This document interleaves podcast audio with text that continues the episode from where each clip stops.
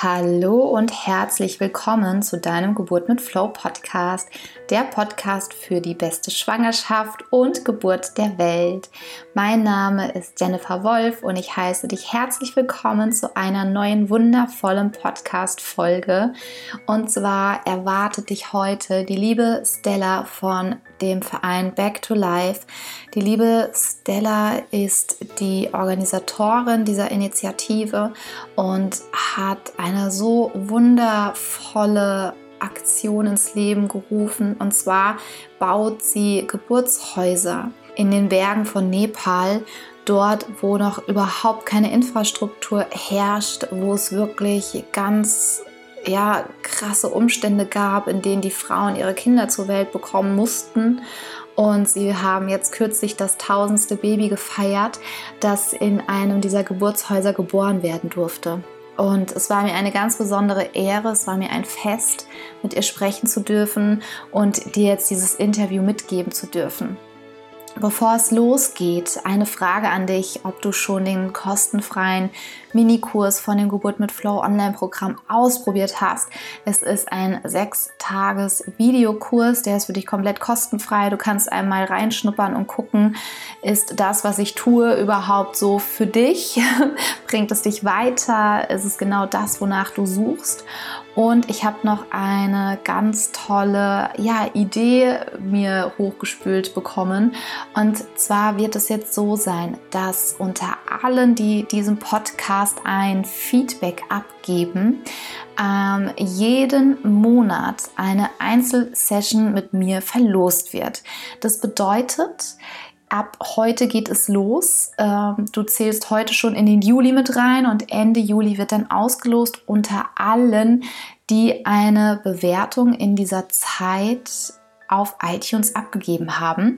Und dann werde ich dich benachrichtigen. Wir werden es auch im Podcast bekannt geben und dann sprechen wir ganz persönlich in einer Einzelsession, in einem Power Workshop, wo wir wirklich dann schauen, wo stehst du, was brauchst du, was sind da, was ist das, was dir doch im Wege steht? Und es ist eine wundervolle Ergänzung. Solltest du den Online-Kurs schon haben, dann kriegst du noch eine komplette kostenfreie Einzelsession mit mir und die kannst du gewinnen.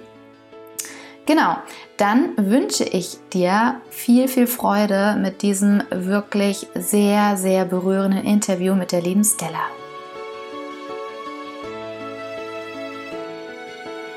Ja, dann hallo liebe Stella, herzlich willkommen hier bei Geburt mit Flow. Für mich ist es heute wirklich ein Fest, mit dir persönlich sprechen zu können über dein wunderbares Projekt und erstmal herzlich willkommen.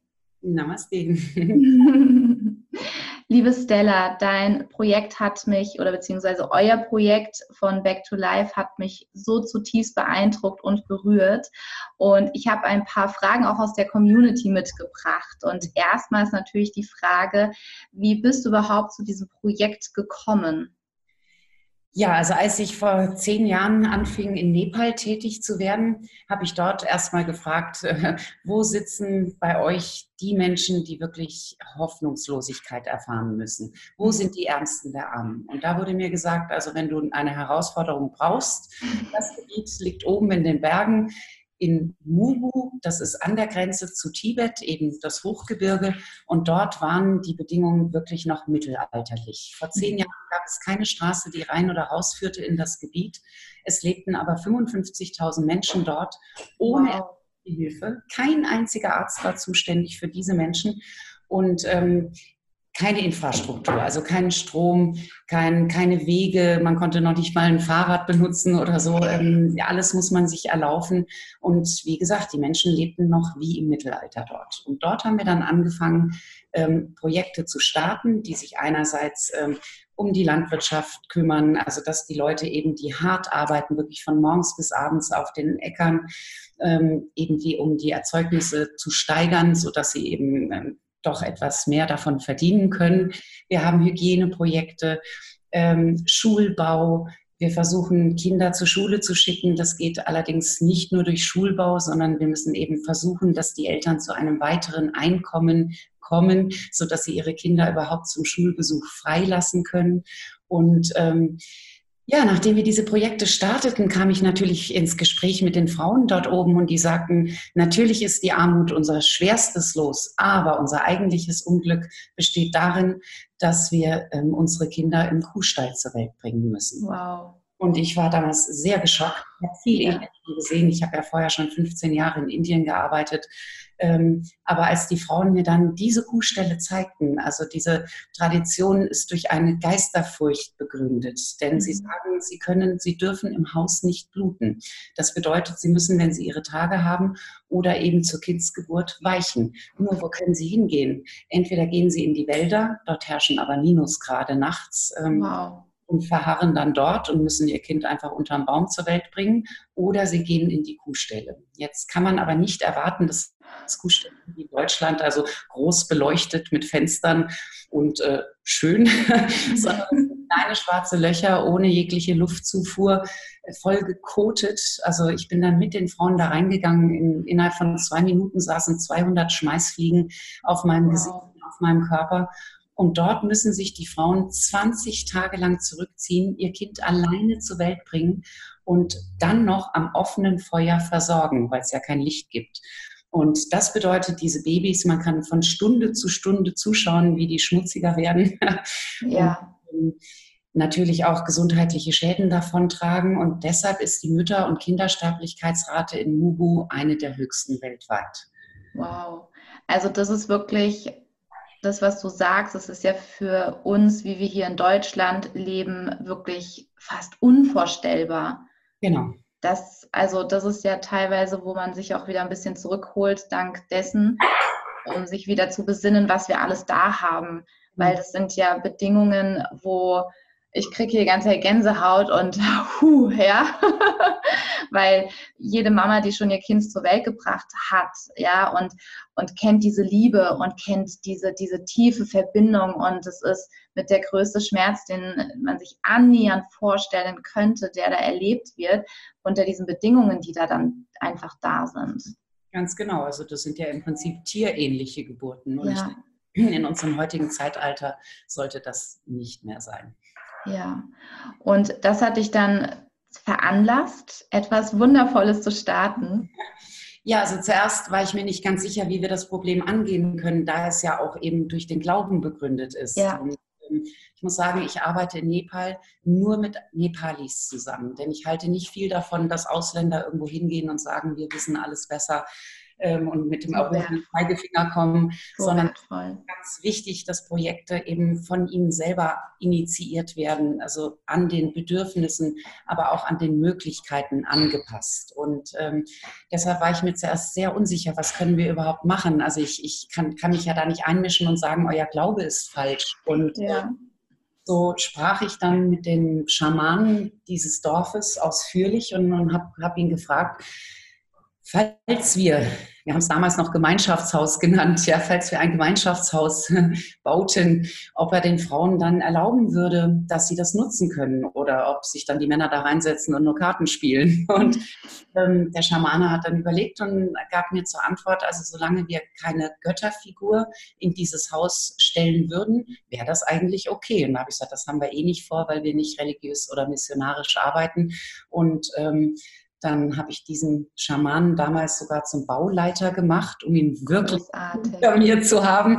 Ähm, nicht, dass er seine Meinung irgendwann noch mal ändert. Ja, großartig. Und wie bei all unseren Bauprojekten, auch wenn wir Schulen bauen zum Beispiel, ähm, verlangen wir jeweils, dass die Gemeinschaft mit teilnimmt. Also sprich, dass jeder, dass jede Familie einen entsendet, der mit auf der Baustelle tätig ist, zumindest um das Fundament auszuheben, sodass sich die Menschen damit auch wirklich identifizieren, dass die irgendwann sagen, wir haben hier kein Gebäude hingezaubert bekommen, sondern ja. wir haben das selbst mitgebaut. Und ich denke, das ist auch der Erfolg des Ganzen, weil eben jeder daran teil hatte.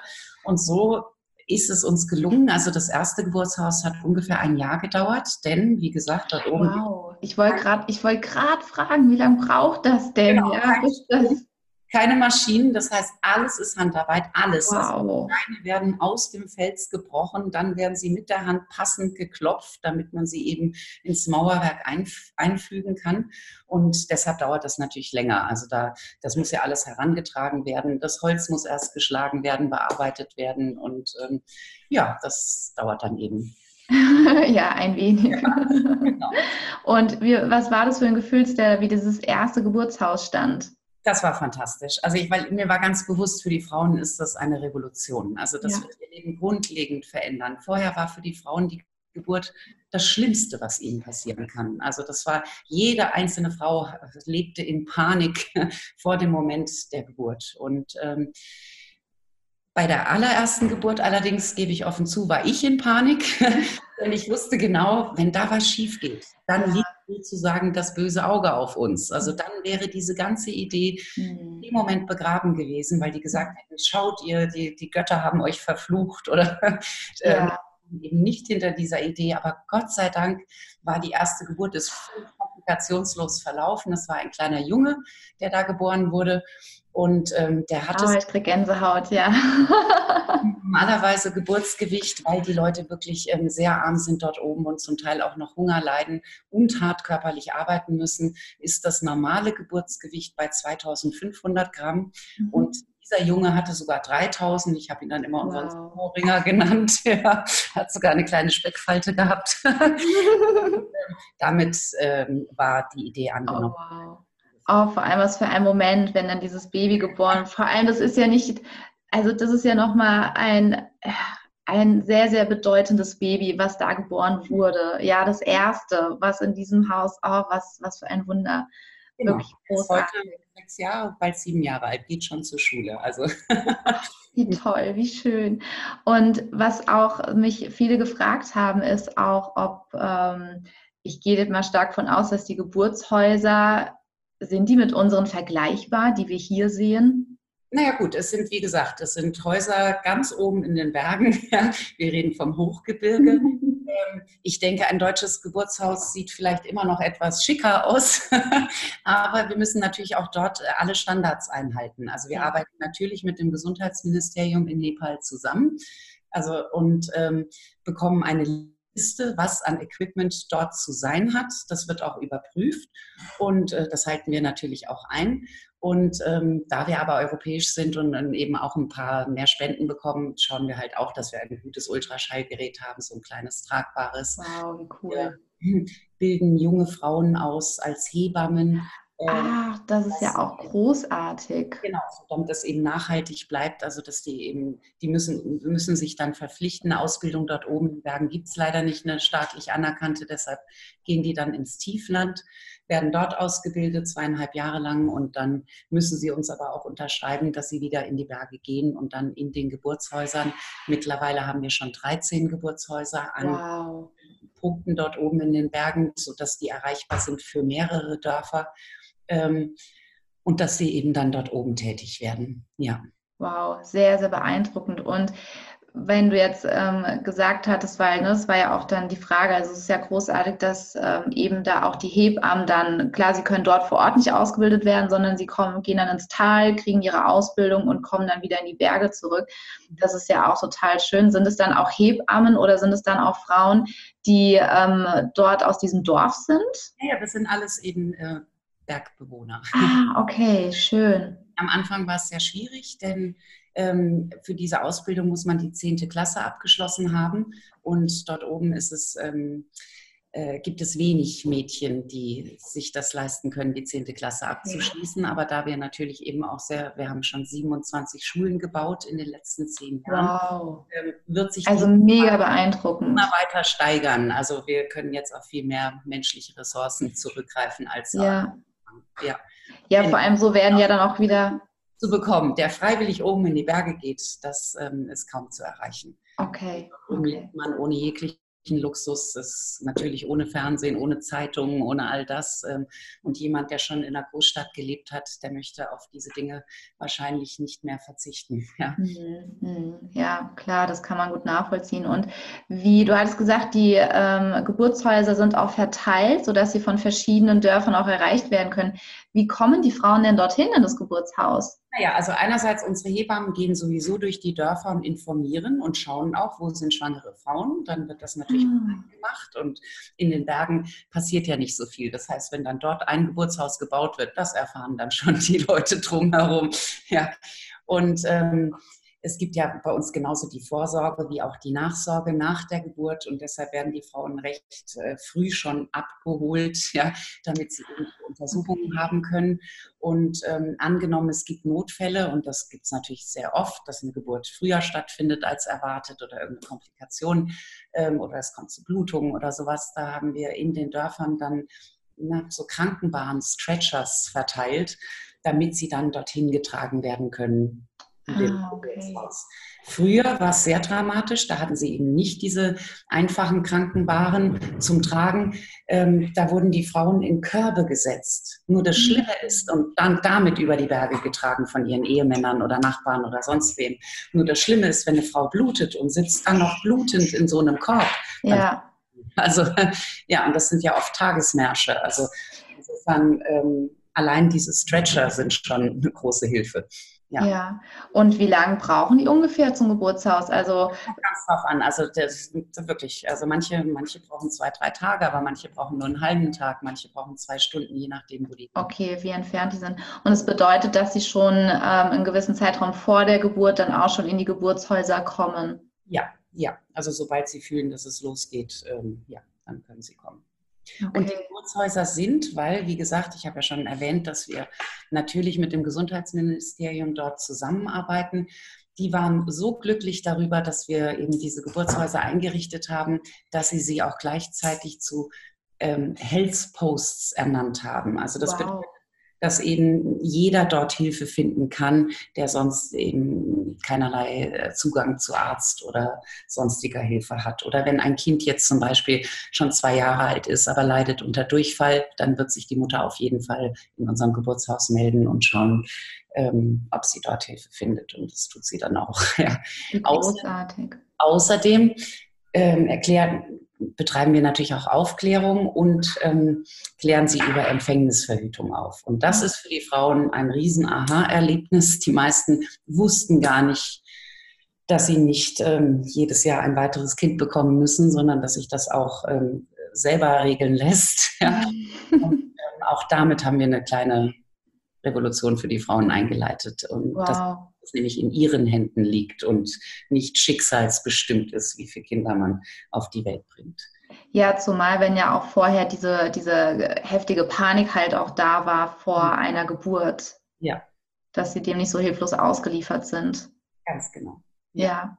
Und Stella, was ich auch gefragt wurde, ist, ob auch in den Geburtshäusern, ob da Ärzte sind. Du hattest gesprochen von einem Schamanen auch. Und ich würde von meinem Gefühl her sagen, das ist so weit oben in den Bergen, dass. Also Ärzte sind dort nicht. Ähm, wir haben aber auch schon Frauen ausfliegen lassen, die dringend Operationen brauchten, die wir dort oben nicht hätten leisten können. Mhm. Also insofern, das können wir dann auch tun. Ja. ja, wow. Und wie ist, wie hat sich das Bild, also du hattest ja vorhin schon gesagt gehabt, ähm, dass, dass die Frauen richtig Panik vor Geburt an für sich haben. Und hat sich dieses Bild, hat sich da jetzt schon was verändert innerhalb der letzten 13 Jahre? Aber natürlich. Also wir hatten ja auch Frauen, die schon Kuhstallgeburten hatten und dann zum Beispiel ihr folgendes Kind eben im Geburtshaus bekommen haben. Also die, die wissen natürlich erst recht, wovon sie reden. Und, und ich denke, ähm, also jetzt ist, ist Geburt eben ein natürlicher Vorgang, der zum Leben wow. zugehört und der eben nicht so angstbehaftet ist, Gott sei Dank.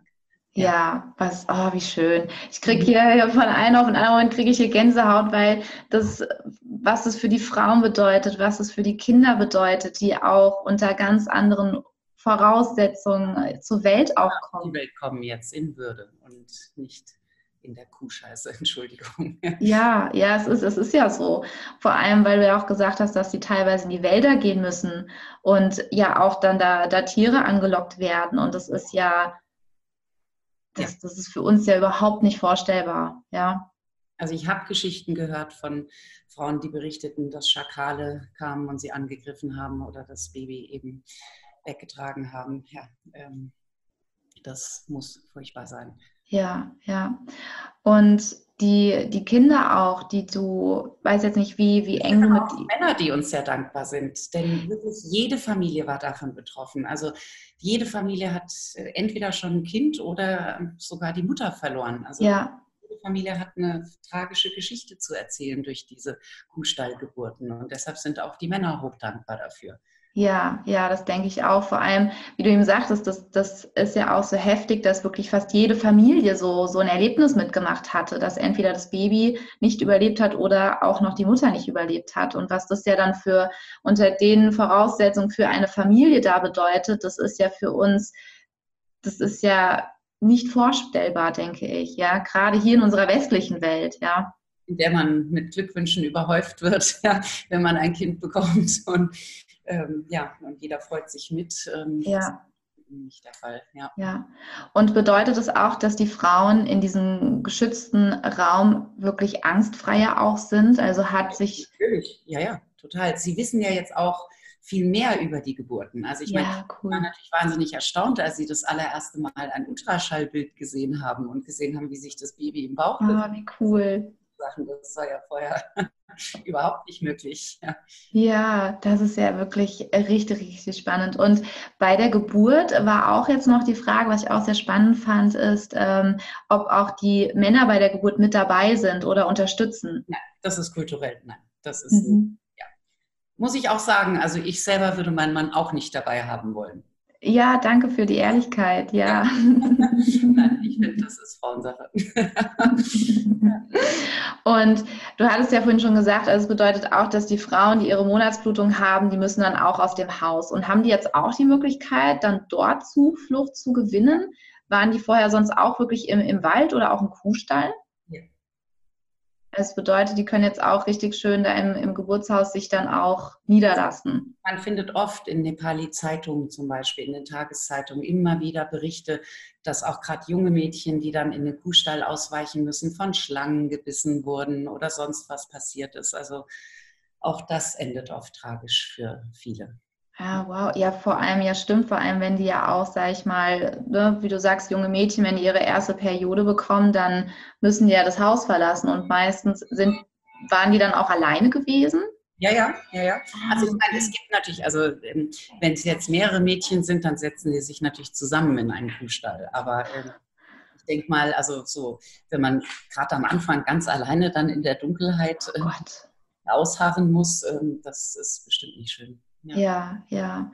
Und wie sind denn die Frauen oder die Familien überhaupt mit, mit solchen Verlusten umgegangen? Wie, weil an für sich ist es ja für uns, wenn, wenn ich mich so versuche, ein bisschen hineinzuversetzen, ist es ja sehr, sehr dramatisch und traumatisch. Und haben die überhaupt die Möglichkeit oder leben die dann einfach weiter? Wie?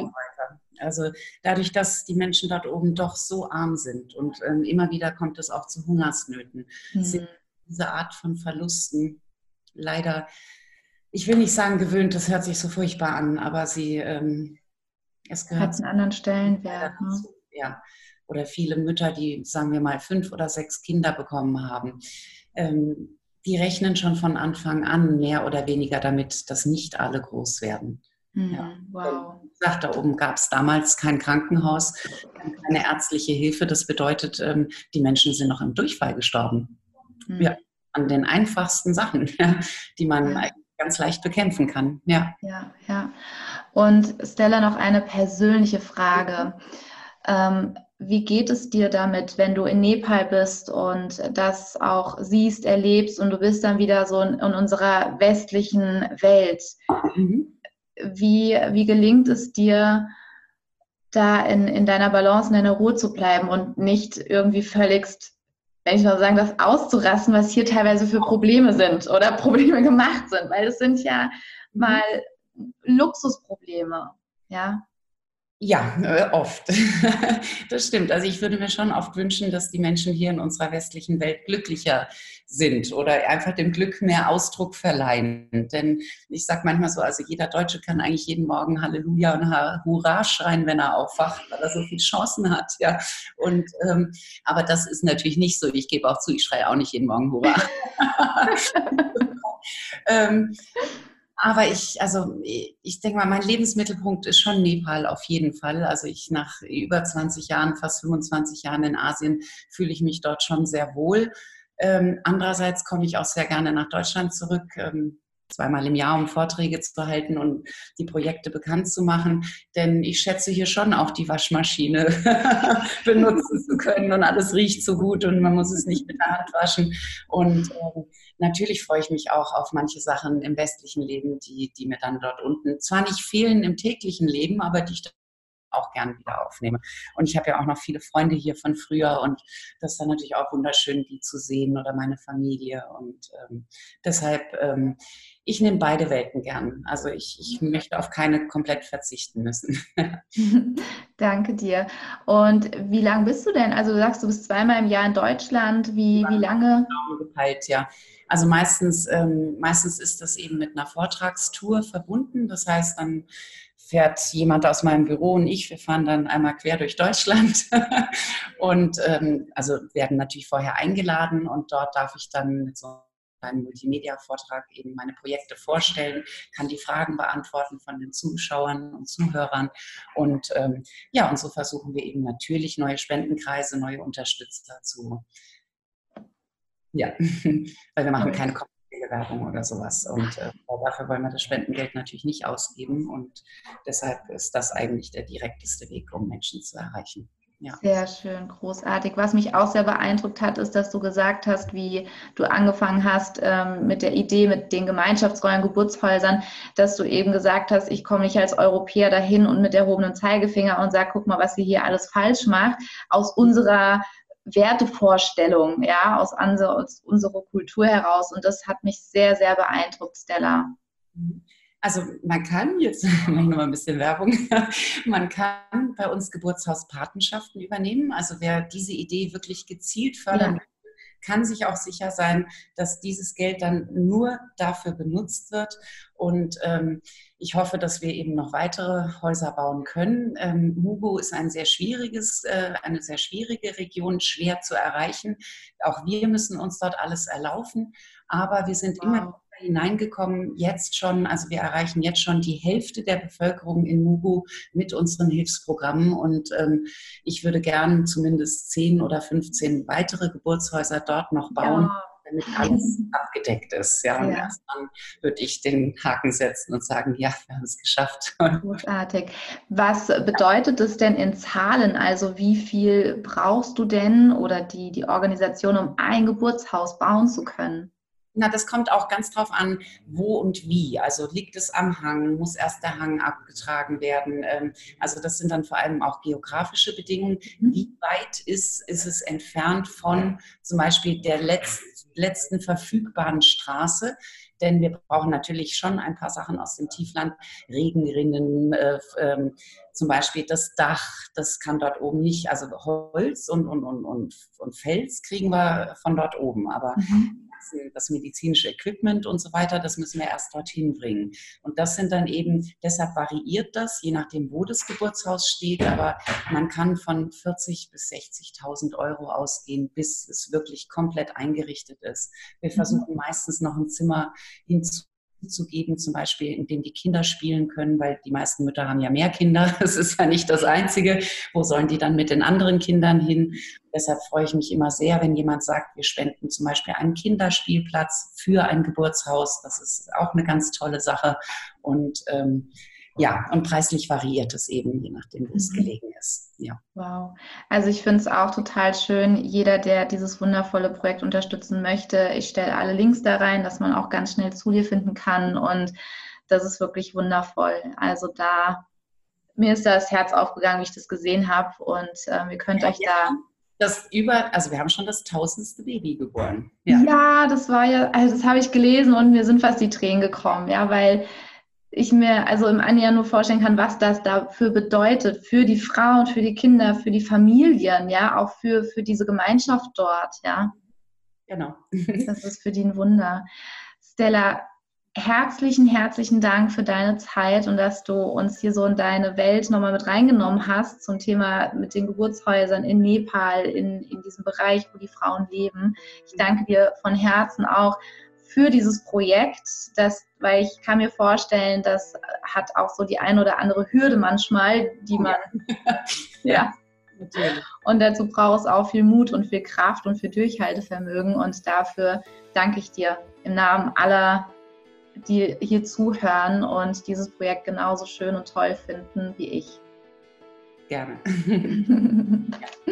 Unterstützung wird es immer weitergeben. Also insofern ja, kann ich auch noch sagen, bitte verteilt diese Informationen. Ja. So, du Liebe, ja, äh, ich war teilweise wirklich sehr schockiert und ähm, auch entsetzt und den Tränen nahe. Das hast du vielleicht auch gespürt in meiner Stimme. Und gleichzeitig wollte ich dir das nicht vorenthalten, denn es bringt, es brachte mich wieder auf eine Ebene, die mir sagte, wir haben überhaupt kein Problem. Die Probleme, in Anführungsstrichen, die wir haben, sind wirkliche Luxusprobleme. Und uns geht es so gut und vielleicht möchtest du heute mit mir zusammen einmal so richtig feiern, wie gut es uns eigentlich geht. Und denk gerne an die wundervolle Aktion. Hinterlasse am besten jetzt gleich ein Feedback zu diesem Podcast und dann bist du mit dem Lostopf drin. Und wie gesagt, einmal im Monat zum Ende des Monats, die nächste Verlosung ist Ende Juli, wird eine Gewinnerin gekürt, mit der ich dann eine Einzelsession, einen Power Workshop machen werde, wo wir keinen Stein auf dem anderen lassen. Ich schicke dir einen Herzensgruß, deine Jennifer von Geburt mit Flow.